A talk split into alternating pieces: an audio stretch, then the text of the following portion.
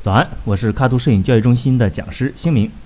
呃，最近我在闲鱼上薅了不少羊毛啊，一不小心就成了重度用户，所以今天啊，我就打算和大家分享一下我在闲鱼上面买二手设备的一些经验。呃，我总结了一下，在闲鱼上买东西主要有这么几个风险，一个呢是货不对版，也就是拿到商品后发现功能或者是外观和卖家的描述不一样；还有一种风险呢，可能有些人会比较介意。就是会遇到二手商家，有一些二手商可能会对一些有问题的设备啊进行拆修或者是翻新，而且呢，毕竟它是中间商嘛，所以同样品质的东西，价格方面通常要比个人卖家要高一些。那针对前面讲的这些风险呢，我一般是这么做的：第一步啊，就是看商品的描述。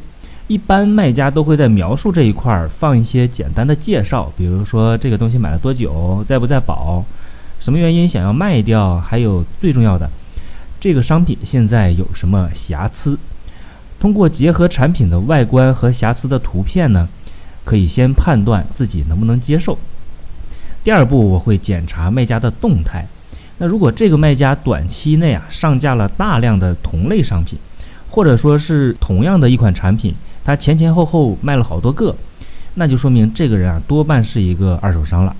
如果他的动态里发布的是五花八门的什么都有，那基本上就可以确定这是一个个人卖家。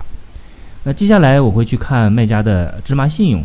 通常来说，信用是极好的卖家，我一般是比较放心的。有一些信用没有达到极好，但是呢是在本地的商家，可以同城交易、当面验货，那这种相对来说也会靠谱一些。除此以外呢，其他买家对这个卖家的评价也是一个非常可靠的参考的依据。那最后说一下收货时的注意事项啊，对于金额比较高的商品啊，我的建议还是尽量当面交易。那也有可能这个卖家的价格确实让我很心动，但就是只能邮寄。那我会在收快递的时候啊，拍一个开箱的视频，作为以后可能会维权的证据。那开箱没问题的话，就继续测试产品的功能。确认了外观功能都没有问题以后，再确认收货。那对于二手相机和镜头的测试呢？叶老师在之前的早自习里啊有过详细的介绍。想要了解的同学，可以在摄影早自习的公众号搜索“二手”来查看往期相关的内容。好了，今天就聊这么多吧。